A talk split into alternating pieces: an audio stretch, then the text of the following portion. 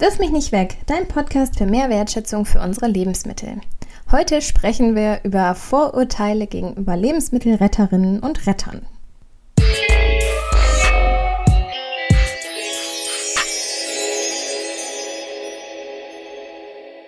Hallo zusammen, hier sind wieder Claudia und Caro und wir sprechen heute mal wieder über unser Lieblingsthema Lebensmittelverschwendung. Und zwar geht es aber heute um die Menschen, die sozusagen dahinter stehen, und zwar um die Lebensmittelretter und Retterinnen. Und wir schauen uns mal an, mit welchen Vorurteilen die so konfrontiert werden. Genau, also es, es geht dann ja thematisch nicht direkt um Lebensmittelverschwendung. Aber ja, wenn man Lebensmittel rettet, gibt es da schon einige Dinge, die man zu hören bekommt. Und da wollen wir uns dann ja heute mit beschäftigen. Und zwar haben wir fünf gängige Vorurteile so ein bisschen unterschieden und rausgesucht. Und die wollen wir jetzt mal genauer besprechen. Ja, wir haben uns das Thema für die heutige Folge ausgesucht, weil uns das ganz oft eigentlich begegnet, dass man, ja, auch wenn man sich jetzt beispielsweise nachhaltiger ernähren will oder wenn man versucht, ein bisschen mehr vegan oder vegetarisch zu leben, dass man sich dann ganz oft so, ja, in Konfrontationen sieht, dass einem dann immer vorgeworfen wird, in Anführungszeichen, dass man das aber noch besser machen könnte und das ist auch noch nicht gut und ja, und guck mal, jetzt wirfst du ja doch irgendwie was weg, dabei redest du immer, du sollst es nicht machen und so.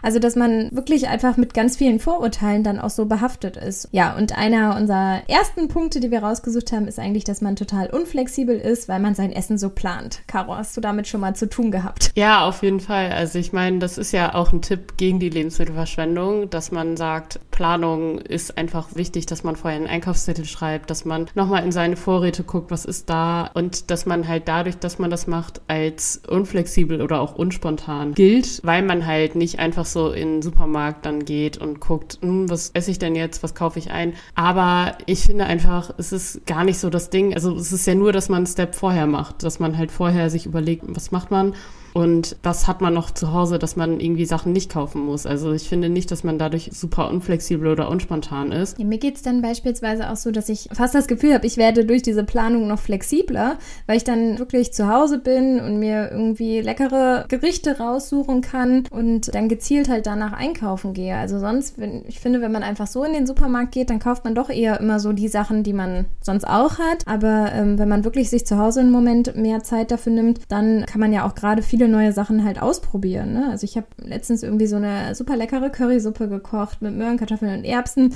Da wäre ich normalerweise nie so drauf gekommen, aber ich hatte es mir halt gezielt vorgenommen. Ne? Und das finde ich ist dann eigentlich auch ganz schön, dass man durch dieses Plan eigentlich, finde ich, flexibler wird in der Rezepteauswahl. Ja, ich finde es nämlich im Umkehrschluss eigentlich sogar ein bisschen stressiger, das halt nicht zu haben und nicht zu wissen, wie brauche ich meine Lebensmittel auf. Also ich merke das immer, wenn ich Besuch bekomme, dann komme ich schnell wieder in so eine Situation, dass ich dann doch mehr einkaufe, weil ich es halt irgendwie anderen anbieten möchte. Aber eigentlich, wenn ich das dann da habe und zum Beispiel auch Besuch dann weg ist, dann stresst mich das eher, dass ich halt weiß, irgendwas muss ich jetzt damit machen. Und das ist eigentlich dann, finde ich, besser, wenn man vorher sich das überlegt, was man genau braucht und halt auch so ein bisschen die Portionsgröße bisschen so plant, dass man nicht übermäßig viel hat und so. Ja, mir geht es halt höchstens manchmal so, wo, wo, ich jetzt vielleicht sagen könnte, da bin ich manchmal unflexibel oder so, wenn ich halt weiß, ich habe noch irgendwie Reste vom Kochen über und ne, die stehen da schon einen Tag im Kühlschrank oder so, dass ich dann halt nicht unbedingt sagen würde, ähm, lass uns heute Abend ja, Essen holen gehen oder ne, was essen gehen oder so, weil ich dann weiß, ah ja, das muss aber eigentlich noch weg. Also da fühle ich mich manchmal eher unter Druck gesetzt. Aber ich meine, ich habe ja auch Mühe in dieses Essen reingesteckt, dann will ich es halt auch nicht wegwerfen, ne? nur weil ich dann irgendwie unterwegs bin. Aber ich glaube halt wichtig ist beim Erstellen von solchen Plänen, dass man halt immer mal wieder so Restetage einplant oder da dann halt auch mal einen Tag frei lässt, so wo man sagt, ah ja, da ne, will ich will ich vielleicht irgendwie was anderes machen oder da bin ich sowieso in der Stadt, da hole ich mir vielleicht da was oder so. Ähm, ja, aber ich muss sagen, dieses Vorurteil, du bist ja total unflexibel, das kann ich nicht unterschreiben. Nee, ich auch nicht. Der zweite Punkt ist, finde ich, dass man ja eher mit so einer Skepsis betrachtet wird oder das, was man tut, mit einer Skepsis betrachtet wird. Wenn man zum Beispiel, gerade bei Zero Waste, das ist, finde ich, so ein Thema, wenn man da dann ähm, die Schalen noch von irgendwas nutzt oder die Blumenkohlblätter, dass da halt, ja, Leute das äh, komisch finden und äh, dann selber so ein bisschen, ja, man halt so ein bisschen komisch beäugt wird. Ja, auch so in die Richtung, dass man das Gefühl hat, dass man selber schlechte Sachen essen würde, ne? Das mm. ist vielleicht, uh, ne, hast du den Schimmel jetzt nur abgekratzt oder uh, das ist doch bestimmt wieder abgelaufen oder so. Also, dass man so, eine, so einer Skepsis halt gegenübersteht, wenn man dann was kocht, ne? Also, ich meine, mir passiert das ganz oft, wenn jemand dann fragt, oh, was, was ist denn da drin sozusagen, dass ich dann das gar nicht so genau erzählen kann, weil ich oft auch dann, ja, verschiedene Reste zusammenkippe und daraus wieder irgendwas koche. Mir fällt es dann eher schwer, dass ich halt das nicht rekonstruieren kann. Ja, und zu diesen abgelaufenen Sachen vielleicht auch einfach, da kann man sich halt auf die eigenen Sinne verlassen, ne? Auge, Nase, Mund. Und wenn man sich nicht sicher ist, natürlich, dann würde ich es auch lieber wegtun, als dass ich es dann trotzdem esse und mir nachher irgendwie was einfange. Aber ich kann ja mit Auge, Nase und Mund checken, ob halt irgendwie die Milch noch gut ist oder der Frischkäse kann ich sehen, ob der schon Schimmel angesetzt hat. Also da darf man sich halt einfach auch nicht so starr auf diese Daten verlassen. Ne? Und bei Schimmel ist es natürlich auch so, dass wir das nicht essen. Ja, auf jeden Fall. Ich merke aber halt auch dadurch, dass man halt oft so sagt, so ja, das und das kann man noch essen und ich glaube, viele fühlen sich damit dann halt nicht wohl, das zu essen, dass dann Leute sich irgendwie auch schlecht fühlen zu sagen, so, ich möchte das jetzt wegwerfen, weil ich das nicht mag. Und das will ich halt gar nicht auslösen, ne, dass man irgendwie so mit einem Zeigefinger da äh, steht. Es ist halt vieles ja, ich finde gerade zum Beispiel bei diesen Zero Waste Sachen, ich finde es halt selber so spannend und deswegen sagt man dann, finde ich, schnell so, oh ja, wusstest du schon, die Blumenkohlblätter kann man auch essen und so. Aber es ist jetzt nicht so, dass man das dann verurteilt, dass andere das dann vielleicht nicht essen oder nicht ausprobieren oder so. Das finde ich gehört auch noch so ein bisschen dazu, dass man halt. Dass man nicht mit einer Lebensmittelrettungsmission vielleicht loslegt. Genau, und dass irgendwie vorsichtig mit einem umgegangen wird, was das Thema angeht. So, dass ähm, viele sich irgendwie nicht trauen, irgendwie was zu sagen oder so. Ja, was ich halt da wichtig finde, ne, es kann ja auch einfach passieren, dass man wirklich neue Geschmäcker entdeckt, ne, so mit dem Möhrengrün oder so, dass man auf einmal auch feststellen kann, dass es halt total lecker schmeckt. Ich glaube, da kann man einfach nur dazu motivieren, halt die Sachen auszuprobieren. Aber klar, wenn jemand was nicht essen will und da Skepsis hat, dann soll er halt keine Kaffeesatzcracker essen. Und natürlich gibt es auch noch Sachen, die auch bei Lebensmittelrettern auf dem Kompost landen. Also da muss sich auch keiner Gedanken machen. Der Kompost wächst weiter. Ja, aber da äh, sprichst du eigentlich schon so ein bisschen den dritten Punkt, finde ich, an. Und zwar, dass nämlich so ein Vorurteil ist, dass, oder auf jeden Fall so vorausgesetzt wird, dass wenn man sich damit beschäftigt, das ist ja auch ganz viel mit der nachhaltigen Ernährung, was du vorhin auch schon gesagt hast, dass wenn man sich damit beschäftigt und da schon was tut, dass dann halt auch quasi so eine Erwartungshaltung ist, dass man dann ja auch alles perfekt macht. Und jetzt gerade beim Lebensmittelretten dass man nichts mehr wegwirft und dann halt, dass da nochmal mehr geschaut wird, wenn man was wegwirft. Ähm, und wie du sagst, natürlich werfen wir auch Dinge weg. Also erstmal Schimmel und Dinge, die einfach schlecht geworden sind oder die man auch nicht mehr essen mag. Einfach, wenn Sachen halt nicht mehr essbar sind, ne? So, dann werden sie aber trotzdem auch weggeworfen, natürlich, ja. Man versucht ja so viel zu retten, wie geht, aber manches geht halt auch nicht oder manches äh, vertut man sich auch mit der Zeit oder. Ja, genau. Also das ist, finde ich, gerade bei diesen Zero Waste Sachen. Also wenn ich zum Beispiel Spargel oder so mache, ich mache dann halt also nicht immer direkt eine Spargelsuppe daraus. Also wenn man halt ein anderes Spargelgericht hat, man hat dann halt nicht die Zeit, immer noch eine Spargelsuppe zu machen. Klar kann man die ähm, Schalen dann halt auch einfrieren, aber auch da hat man halt manchmal vielleicht nicht den Platz in der Kühltruhe oder hat halt gerade einfach nicht irgendwie die Zeit. Und natürlich landet das dann halt auch im Müll. Also es ist ja nicht, dass immer alles definitiv aufgegessen wird an irgendwie gerade so Schalen und Blättern und so, sondern einfach die Idee und so ein bisschen was zu verändern und einen Unterschied zu machen. Also ja, das finde ich, hast du jetzt schön gesagt, ne? So, man kann einen Unterschied machen und man kann natürlich irgendwie solche Sachen alle benutzen, aber ja, manchmal passt es dann auch selber einfach nicht in den Plan oder so, ne? Also ich hatte neulich auch so einen Bund Radieschen gekauft und dann waren die Blätter aber halt doch nicht mehr so schön, ne? Dann habe ich auch keinen Radieschenblättersalat mehr daraus gemacht, sondern habe dann einfach nur die Radieschen gegessen, so. Also ja, man kann vieles retten und jeder kann mit Sicherheit auch mehr retten, aber ja, man sollte auch nicht dann mit dem Finger auf die, ähm, die sich sowieso schon bemühen, zeigen und sagen, oh, du hast jetzt aber was weggeworfen. Also da muss man, glaube ich, toleranter sein in beide Richtungen. Dann der vierte Punkt, das passt auch wieder zu dem letzten Punkt so ein bisschen, zu diesem, jeder kleine Schritt kann einen Unterschied machen. Und zwar ist, wenn man halt sagt, okay, ich nehme auch das Möhrengrün, das dann halt oft so kommt, so, es wird doch sonst auch eh weggeworfen. Äh, du bist ja irgendwie zu genau, was das angeht. Ja, zum Beispiel bei dem Möhrengrün, ne? Natürlich äh, macht es jetzt nicht viel Unterschied, wenn es jetzt weggeworfen wird. Bei manchen, ne, wenn es jetzt mitverkauft wird, ja oder nein, kann man es essen oder nicht. Aber es ist halt, für mich wieder auch ganz viel, was das mit dem Thema Wertschätzung zu tun hat, ne? dass man halt das ganze Lebensmittel auch so schätzt. Ne? Also warum muss ich bei einer Möhre immer die Schale abmachen oder warum muss ich das Grün nicht mitessen? Es ist ja genauso gewachsen und ist essbar, gar keine Frage. Und ja, hat jetzt nichts mit Kleinkariert zu tun. Ne? Ich würde auch nicht einen Strauch Petersilie einfach wegwerfen, weil ist ja egal so. Ne? Also ja, voll. Ich finde auch, dass es ganz viel mit Wertschätzung zu tun hat. Vor allem ist es so, wann kam das denn, dass das Möhrengrün überhaupt gar nicht gegessen wird, dass es quasi als Abfall gilt? Also wer entscheidet das oder wer hat das entschieden? Ne? Also weil man kann es ja genauso gut essen. Und ich finde, diese Aussage ist doch egal, ob ich das Grün esse oder nicht. So, dann ist es ja genauso egal, ob ich dann halt die Möhre esse oder nicht. Ja, ich meine, ne, was du ansprichst mit früher, war natürlich auch beim bei Fleisch oder so so. Ne, da wurde halt halt an einem Tag geschlachtet und ähm, dann hat man auch wirklich alles davon benutzt. Ne? Also da wurden nachher noch die Knochen ausgekocht und daraus wieder ein Sud hergestellt und so weiter. Also es war ja früher auch eine andere Wertschätzung dafür da. Und früher war vielleicht noch mehr die Notwendigkeit halt auch dafür da, die ganzen Sachen ne, komplett zu essen. Und ja, ich finde, es ist trotzdem auch ein Gefühl einfach von Wertschätzung dem Lebensmittel gegenüber. Wenn man dann, was uns beide ja auch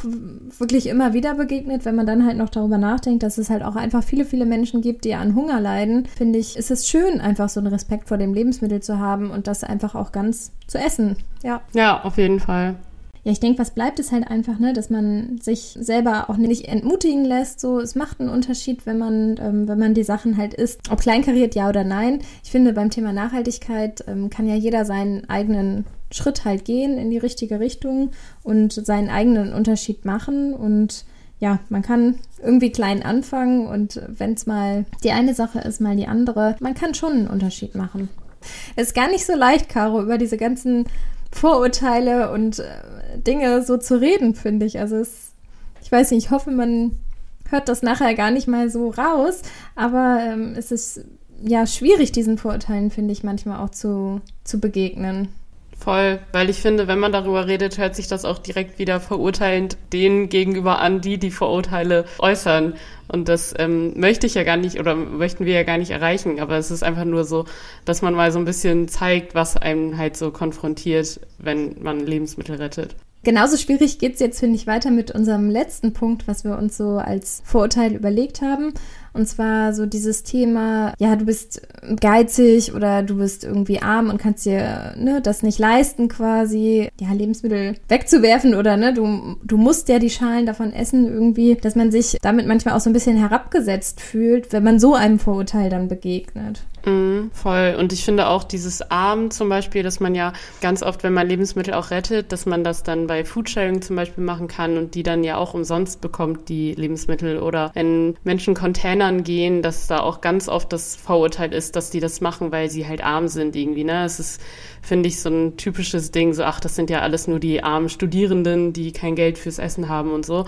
Aber das ist halt bei der, ich würde sagen, bei der großen Mehrheit der Personen, die das machen, halt nicht darum geht, sondern darum, einen Unterschied zu machen und halt Lebensmittel, die weggeworfen wurden, noch zu retten. Und das ist natürlich vielleicht manchmal ein netter Nebeneffekt, dass die Sachen dann also nichts kosten, zum Beispiel bei Foodsharing oder so. Ist halt eigentlich mehr die Lebenseinstellung, die dahinter steht, ne? Und das finde ich halt so schade, weil das dann direkt damit so abgetan wird. Und da kommt dann ja noch dazu, finde ich, was wir vorhin schon in einem anderen Vorurteil hatten, dass es so bei Foodsharing und beim Containern, dass es ja quasi Müll ist, den man isst, ähm, obwohl das einfach noch Lebensmittel sind, die super sind. Und das sind dann Lebensmittel, die aussortiert wurden, obwohl man sie noch super genießen kann. Und das ist halt eher das Problem, dass man nicht einfach Müll isst, sondern man rettet super gute Lebensmittel. Ich finde das manchmal auch so spannend bei diesen es gibt ja auch in Supermarktregalen oft irgendwie so eine Ecke, wo es dann reduzierte Lebensmittel oder so gibt. Das wird dann immer gleich so, ja, ne, so hier sind große rote Aufkleber drauf, ja, reduziert und Rabatt und so weiter. Und ich finde, da hat man manchmal auch so ein unangenehmes Gefühl, da sich Sachen rauszuholen. Dabei sind die Sachen ja einfach noch gut, ne? Aber es hat irgendwie gleich so ein,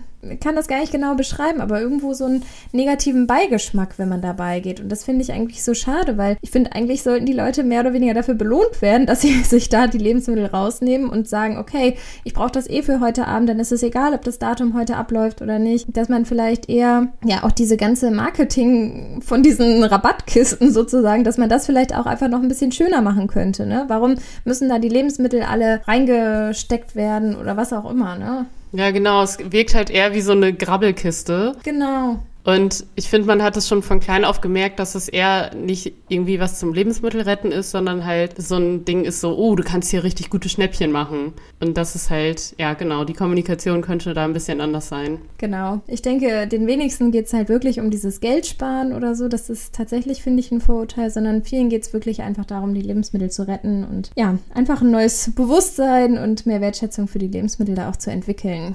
Voll, ja. Und ich meine, wie gesagt, es ist einfach ein netter Nebeneffekt, ne? Also ich denke mir das immer, wenn man halt dann zwei Gerichte aus einem Lebensmittel kochen kann, ist natürlich ein netter Nebeneffekt, dass man das nicht nochmal kaufen muss und doppelt bezahlen muss. Ja, dann sind wir jetzt, glaube ich, am Ende mit unseren Vorurteilen. Jetzt kommt dann ja das Rezept der Woche. Äh, wir wollten eigentlich komplett einmal in das Klischee ähm, rein und das komplett erfüllen, dass wir nur Reste ähm, von irgendwelchen Lebensmitteln, irgendwelche Schalen und so essen und dann halt auch das nehmen, ähm, wo die Leute immer am erstauntesten sind, äh, dass man das essen kann, und zwar Bananenschalen. Aber das Rezept haben wir tatsächlich schon mal bei Instagram vorgestellt. Äh, da könnt ihr euch das dann gerne da schon anschauen oder auf unserer Homepage. Deswegen haben wir jetzt doch ein anderes Rezept genommen und das stellst du dann jetzt ja vor, ne? Genau. Ja, zu den Bananenschalen, also kann man wirklich kandieren, in Pfannkuchen reintun, über einen Salat geben, in Curry mitkochen. Das ähm, könnt ihr mal alles ausprobieren, ganz ohne Vorurteile. Und ähm, wir haben uns aber was passend zur Saison überlegt. Und zwar eine Spargel-Rhabarber-Quiche. Man macht erstmal ganz normalen Quiche-Teig. Wir machen halt wieder wie immer halb-halb. Also das heißt Hälfte Vollkorn, Hälfte weißes Mehl. Ungefähr 250 Gramm. Dann kommt noch ein bisschen Salz dazu. 125 Gramm, also die Hälfte dazu kommt die Butter. Und dann brauchen wir noch zwei Esslöffel kaltes Wasser. Das Ganze wird dann zu so einem Mürbeteig verarbeitet. Den Teig dann zusammenkneten, den Mürbeteig, und ähm, entweder dann als Ganzes einmal kurz kalt stellen oder wenn man ihn noch ganz gut verarbeiten kann, dann ähm, kann man den auch so schon mal vorsichtig in einer Springform verteilen und die dann in den Kühlschrank stellen. Dann kann man es so machen, damit der Boden so ein bisschen knuspriger wird, dass man die erstmal ja, blind backt. Das heißt, entweder kann ich da noch Hülsenfrüchte reingeben, die das Ganze dann so ein bisschen beschweren, aber man kann es auch eigentlich einfach so in in den Backofen geben. Ungefähr bei 200 Grad, 20 Minuten einmal so vorbacken. Und dann kommt die Füllung sozusagen.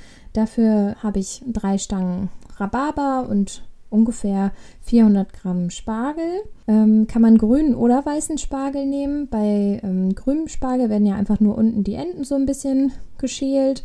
Bei weißem Spargel, den würde ich dann aber doch vielleicht fünf Minuten einmal kurz ähm, im Wasser kochen und dann wird das Ganze in kleine Stückchen geschnitten und man verteilt dann alles zusammen auf der Quiche. Man kann es natürlich irgendwie noch schön drapieren oder in, in Runden legen oder wie man das dann auch immer schön hinbekommt oder einfach so wild frei nach Schnauze.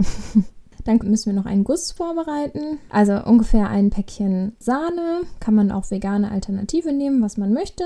Dann kommt da noch ein Ei rein. Das kann man dann bei der veganen Variante sozusagen weglassen. Ähm, mit Salz und Pfeffer würzen. Und dann mache ich immer noch so eine gute Handvoll geriebenen Käse damit rein. Und wenn man das Gefühl hat, ist noch ein bisschen zu fest, dann ähm, kann man auch noch einen Schluck Milch da reingeben. Also diesen Guss dann daraus ähm, verrühren.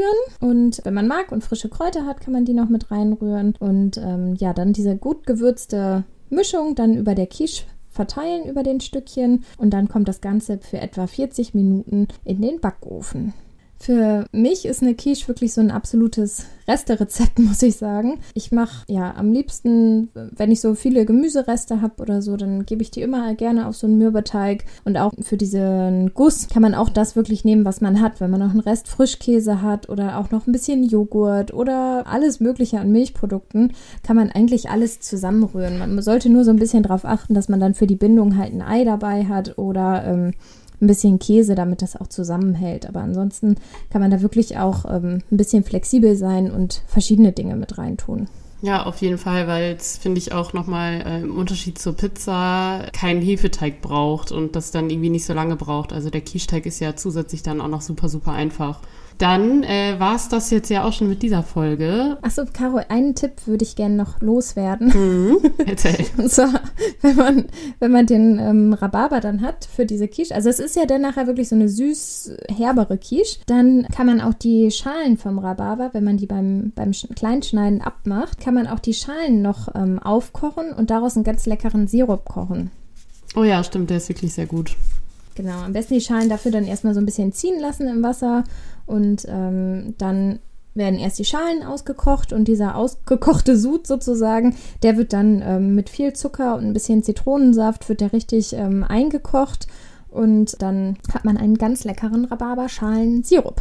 Genau, und den kann man ja auch so weit einkochen, wie man es mag, ne? also wie man die Konsistenz hat. Also man kann den natürlich super dickflüssig irgendwie dann machen, je nachdem, wie viel Zucker man auch hat. Aber das kann man dann ja gucken, wie man es gerne mag.